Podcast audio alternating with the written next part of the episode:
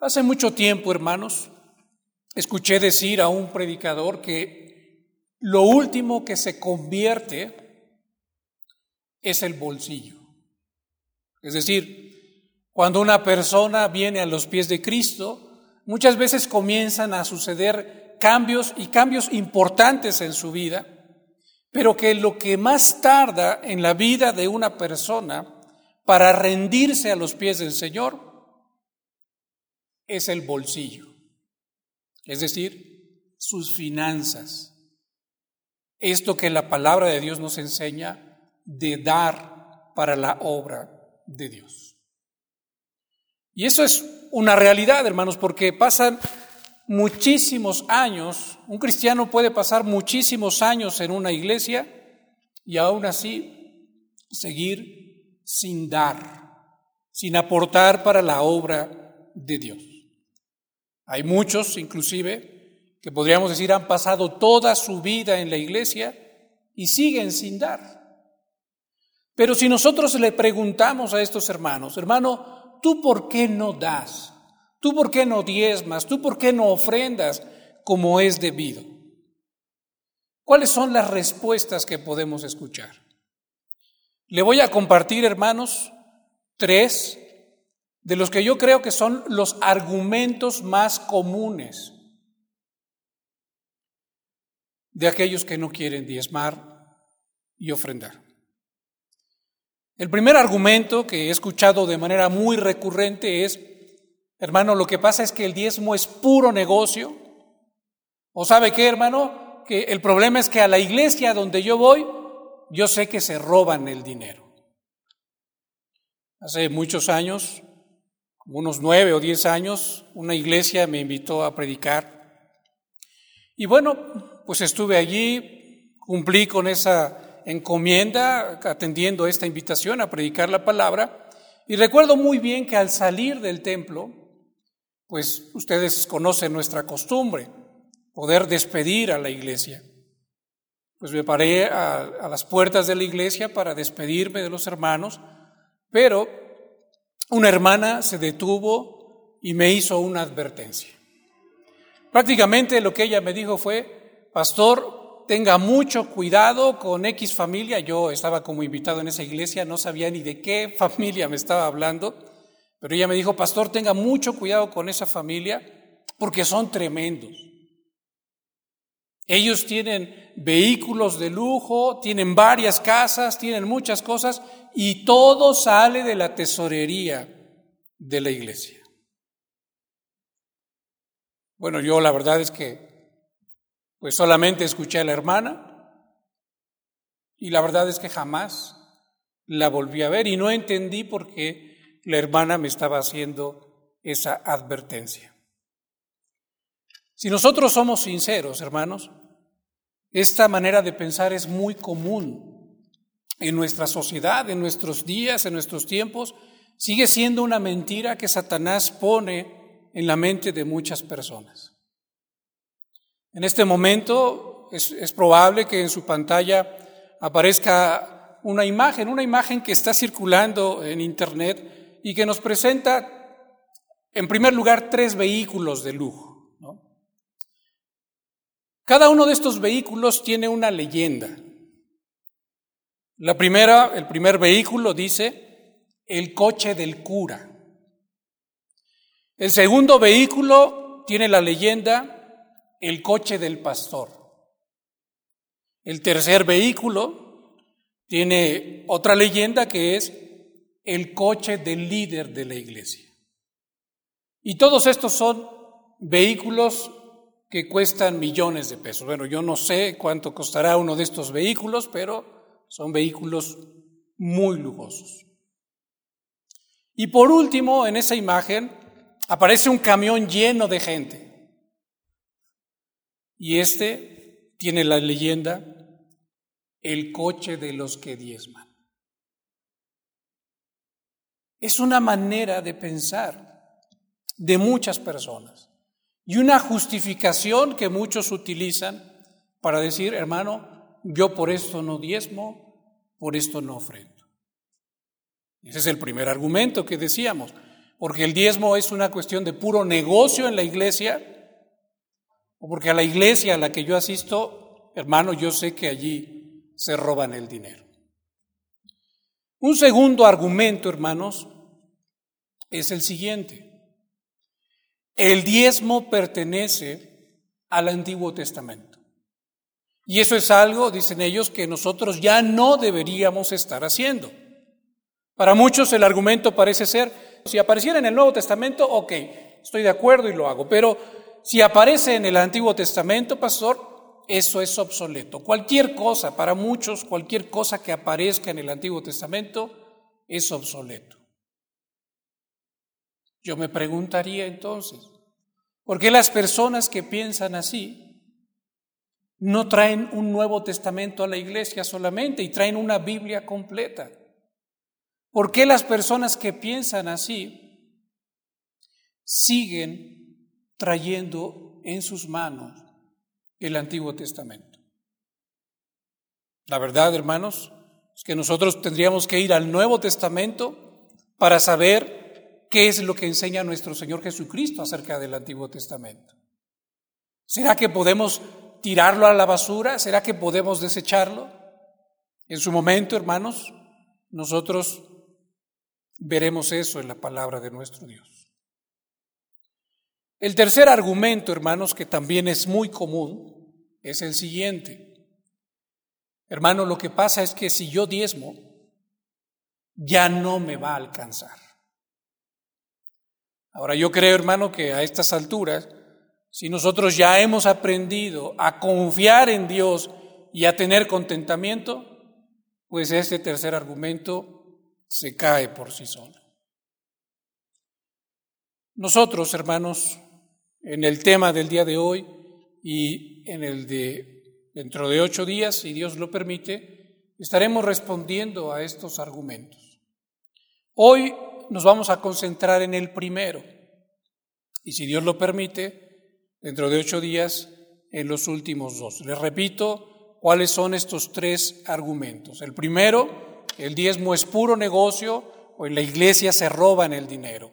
El segundo, el diezmo pertenece al Antiguo Testamento. Y el tercero, si diezmo ya no me va a alcanzar. Ahora, todos estos argumentos, hermanos, pueden y deben ser respondidos con la palabra de Dios. Vamos a tratar de responder, como comentábamos, hoy solamente el primero. ¿Cómo podemos responder a este argumento de el diezmo es puro negocio o en mi iglesia se roban el dinero? Hermano, yo creo que la palabra de Dios ya nos ha dado la respuesta a ello en la primera carta del apóstol Pablo a Timoteo, capítulo 5, versículo 19. Si usted lee este versículo, quizá usted piense, bueno, este versículo no nos habla del diezmo. Y es cierto, este versículo no nos habla del diezmo. Pero como queremos responder primero a ese argumento que dan aquellos que dicen no diezmo porque es puro negocio o porque en mi iglesia se roban el dinero, pues tenemos que responder con esta porción de la palabra de nuestro Dios. Dice primera carta del apóstol Pablo a Timoteo, capítulo 5, verso 19. Contra un anciano no admitas acusación, sino con dos o tres testigos. Si viene alguien a decirte, mira, lo que pasa es que el liderazgo de mi iglesia, los ancianos, los diáconos, ellos meten sus manos a la tesorería de la iglesia y de allí extraen para beneficiarse a sí mismos o a sus familias o a sus amigos. Esta, hermanos, es la respuesta bíblica. No se debe admitir acusación alguna si no hay dos o tres testigos. Permítame, hermano, decirle algo muy claramente. Si hay alguien, como aquella hermana de la que les platiqué que me abordó hace unos 10 años, si hay alguien que se atreve a insinuar que alguien está tomando dinero de la iglesia, ¿Qué es lo que la palabra de Dios está diciendo aquí? Lo que la palabra de Dios está diciendo aquí a esa persona, a ese hermano, es que por favor deje de insinuar. Que tome las pruebas que tenga, que podríamos decir son los testigos, todas las pruebas que tiene en sus manos, y entonces sí, vaya con las autoridades y aportando esas pruebas, acuse. Acuse con la finalidad de que eso se termine, de que aquellos que dice están tomando el dinero que no es suyo, se termine, y entonces aquellos puedan ser llamados al arrepentimiento. Eso es lo que nos está enseñando aquí la palabra de nuestro Dios, que por favor dejemos de insinuar ese tipo de cosas, que si tenemos pruebas, entonces las aportemos y hagamos una acusación formal. ¿Por qué?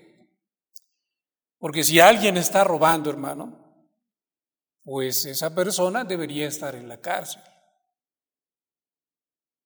Pero si no es así, si esa persona no está robando, si no es lo que usted supone, lo que usted cree, entonces mi pregunta es, si hay alguien que está acusando falsamente a otro, ¿dónde debería estar? Le voy a invitar, hermano, a que me acompañe a Proverbios capítulo 6, versículos 16 al 19.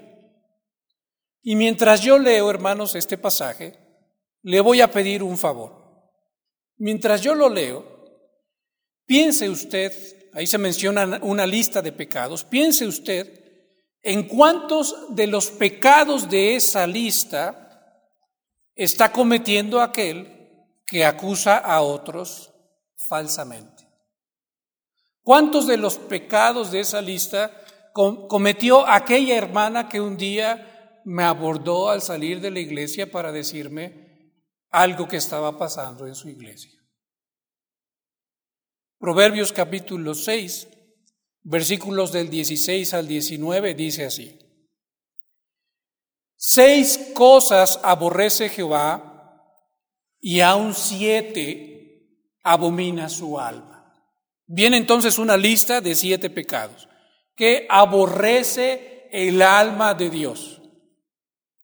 Número uno, los ojos altivos. Número dos, la lengua mentirosa. Número tres, las manos derramadoras de sangre inocente. Número cuatro, el corazón que maquina pensamientos inicuos. Número cinco, los pies presurosos para correr al mal.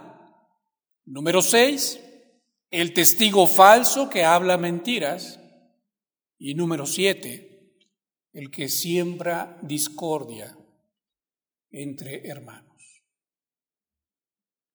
Siete pecados nos está mostrando aquí el escritor de Proverbios, que aborrece Jehová y después, para ser todavía más enfático, dice que abomina el alma de Jehová. Yo no sé, hermanos, si usted concuerde conmigo. Recuerda ese favor que le pedí antes de comenzar a leer este pasaje. Yo no sé si usted concuerde conmigo, pero yo creo que aquella persona que no diezma, y que se la pasa diciendo a otros que no diezma porque en la iglesia se roban el dinero del diezmo,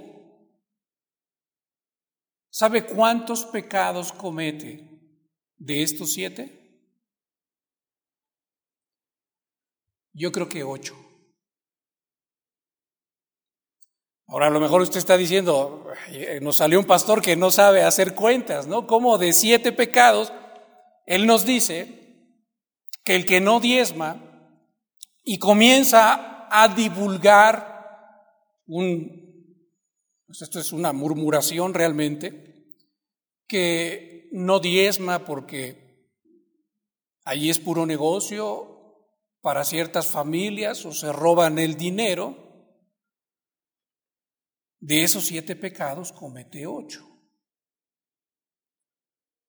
Lo voy a explicar brevemente, hermano. El que no diezma está cometiendo un primer pecado. Según lo enseña Malaquías capítulo 3, versículo 8, que dice de la siguiente manera, ¿robará el hombre a Dios? Pues vosotros, está diciendo Dios mismo, pues vosotros me habéis robado. Y dijisteis, ellos todavía se hacían la pregunta, ¿en qué te hemos robado? Entonces Dios responde, en vuestros diezmos y ofrendas. Ahora, allí en el bosquejo, hermanos, me tomé la libertad también de incluirle algunas otras citas bíblicas donde dice algunos otros pasajes que enseñan esto mismo. ¿Que enseñan esto mismo qué? Bueno, lo que nos enseña Malaquías 3.8, que realmente cuando el hombre no diezma, cuando alguien que se dice hijo de Dios no diezma, pues está robando a Dios. Porque la palabra de Dios dice indefectiblemente diezmarás. Por ejemplo, ahí están todas esas citas bíblicas que usted puede después tomarlas con calma en casa y analizarlas. Entonces, el que no diezma ya está cometiendo un primer pecado. Y luego, si tomamos en cuenta lo que nos ha enseñado Proverbios capítulo 6, para justificar ese primer pecado, ahora comete otros siete. Porque desde mi punto de vista, hermano, muy personal, por eso decía, yo no sé si usted concuerde conmigo, pero yo lo que estoy encontrando aquí en la escritura es que una persona que hace eso, que comienza a divulgar ese rumor, porque es lo que él cree, lo que piensa, aunque no tenga las pruebas suficientes, está cometiendo esos otros siete pecados, además del pecado de no diezmar. ¿Por qué? Porque tiene ojos altivos, se siente superior a los demás, tiene una lengua mentirosa, por supuesto, hay manos derramadoras de sangre inocente, no tiene ninguna prueba, son suposiciones, pero ya está derramando sangre inocente su corazón maquina pensamientos inicuos. Al ir con el hermano al contarle esto, tiene pies presurosos que están corriendo al mal. Es un testigo falso que habla mentiras y además está sembrando discordia entre hermanos. Es interesante lo que la palabra de Dios nos enseña a este respecto.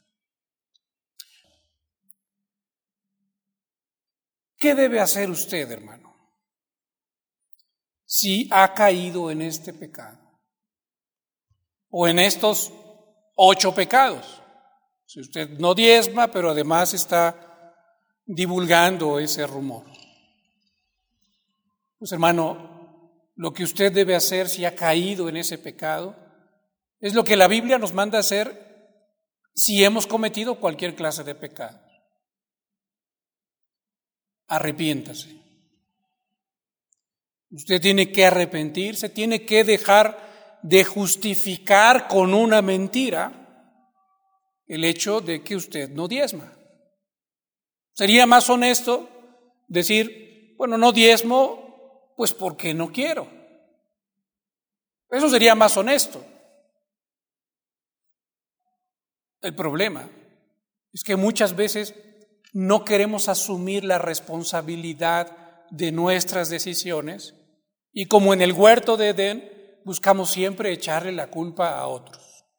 Bueno, si yo no diezmo, hermano, no es mi culpa, es culpa de otros que se roban los diezmos.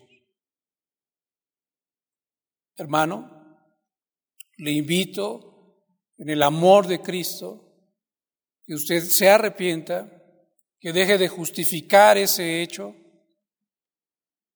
y que glorifique a Dios, honre a Dios, entregando lo que a Él es debido. Dentro de ocho días profundizaremos bastante más en lo que la Biblia nos enseña desde el Antiguo Testamento hasta el Nuevo Testamento acerca del dar. acerca del diezmo. Quiero considerar una cosa más, hermanos, antes de dejar este lugar. Es posible, porque debemos considerar también esa, esa realidad. Es posible que en una iglesia alguien tome dinero de la tesorería para su propio beneficio. Si hemos de ser honestos, hermanos, tenemos que admitirlo y tenemos que decirlo. Claro que sí.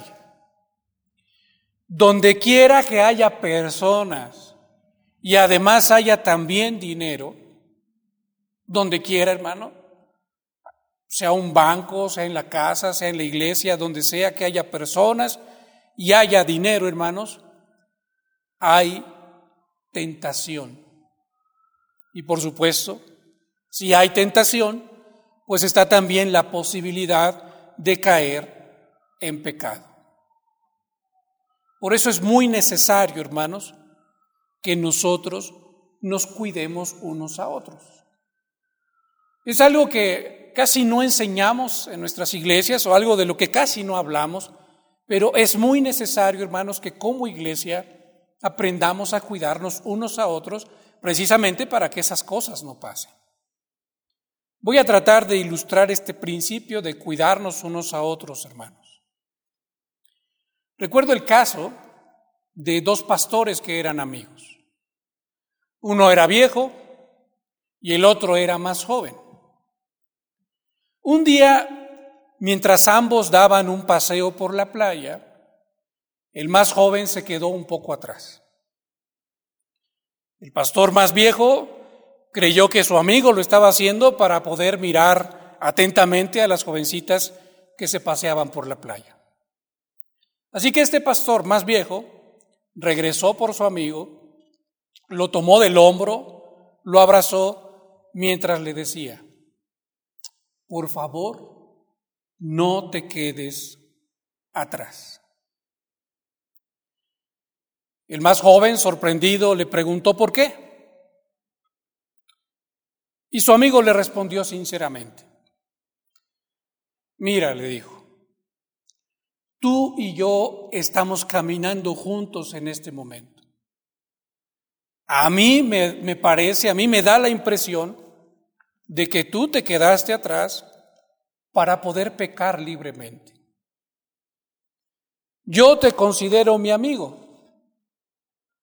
Y sabes una cosa, mientras tú seas mi amigo y mientras estemos caminando juntos, yo no te voy a dejar pecar. Yo pienso, mis amados hermanos, que ese es un verdadero amigo. Un verdadero amigo es el que no te deja pecar.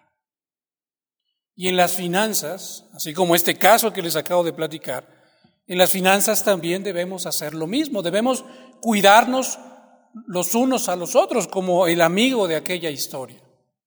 No debemos cuidarnos unos de otros como sucede en el mundo, sino más bien cuidarnos unos a otros para no caer en la tentación y por supuesto para no pecar.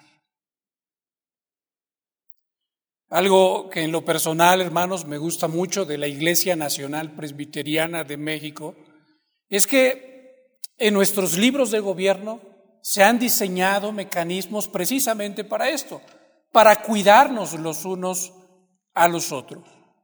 Quiero compartirles, y debe aparecer también ahí en su pantalla, y está también en sus bosquejos, quiero compartirles lo que dicen en resumen los artículos 154 al 159 del Manual de Procedimientos. Me interesa que usted conozca esto porque hay muchos que no conocen cómo se manejan las finanzas en una iglesia, o por lo menos en nuestra Iglesia Nacional Presbiteriana de México.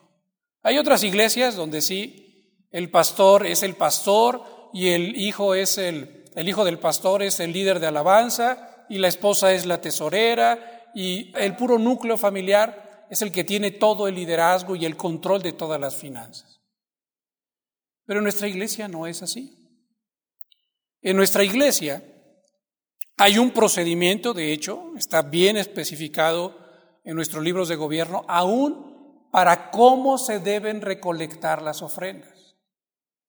Desde allí comienza todo. En esa parte no me estoy metiendo, sino me estoy yendo ya directamente a la administración de los recursos.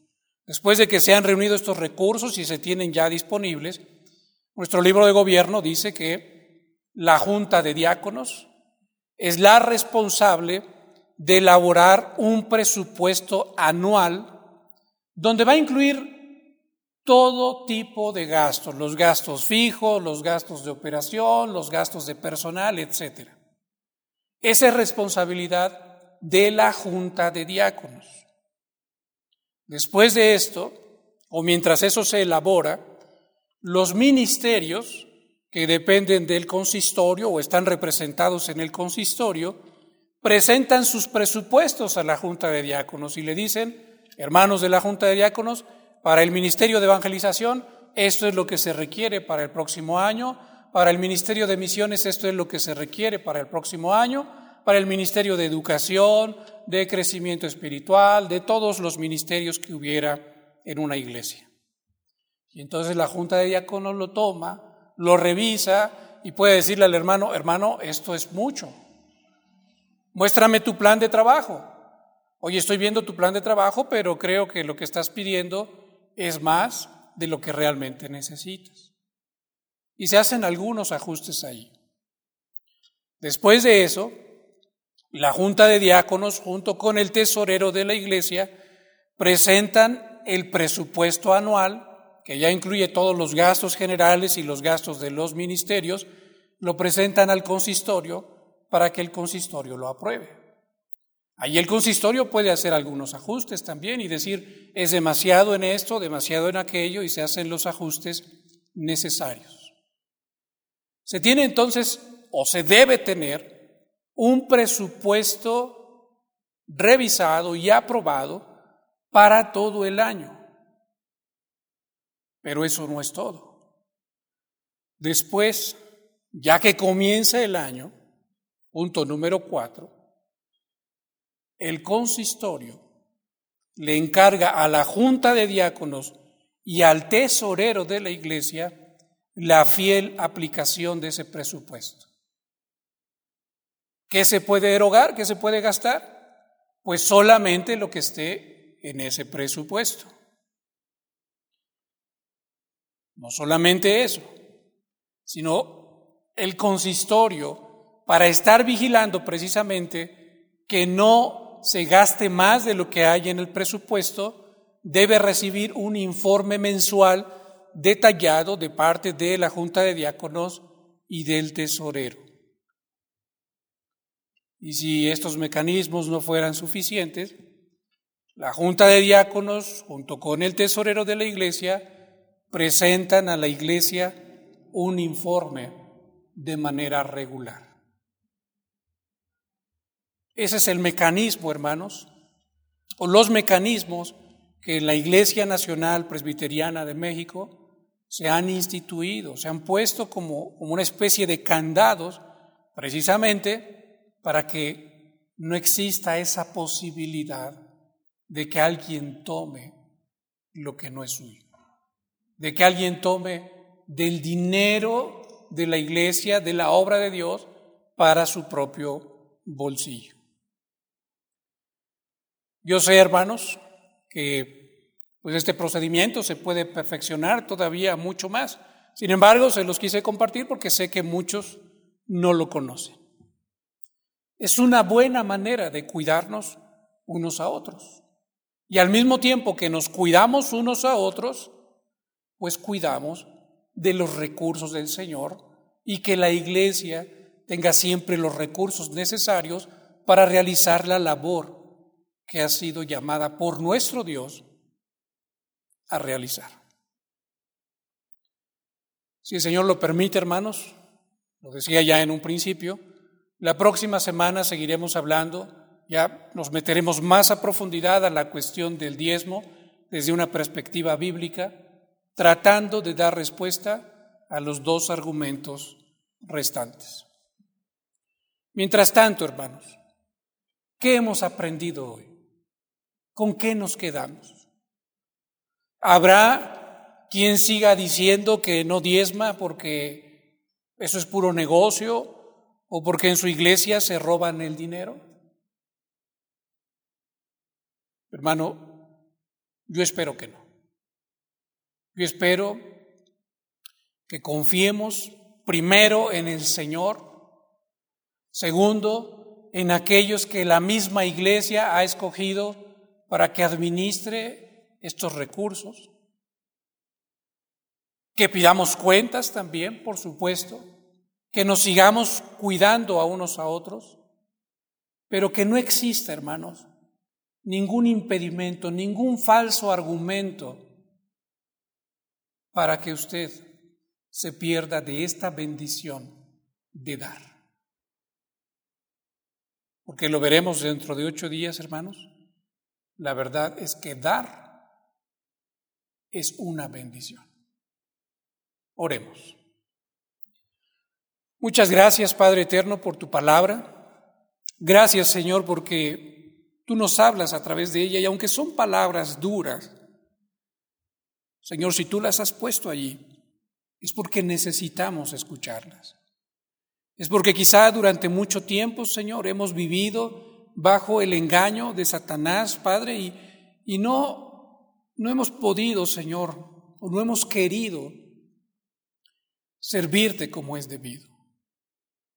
Ciertamente, Señor, hay muchos hermanos, quizá la mayoría, Señor, de en medio de tu pueblo que son fieles Pero también, Señor, hay muchos que no lo son.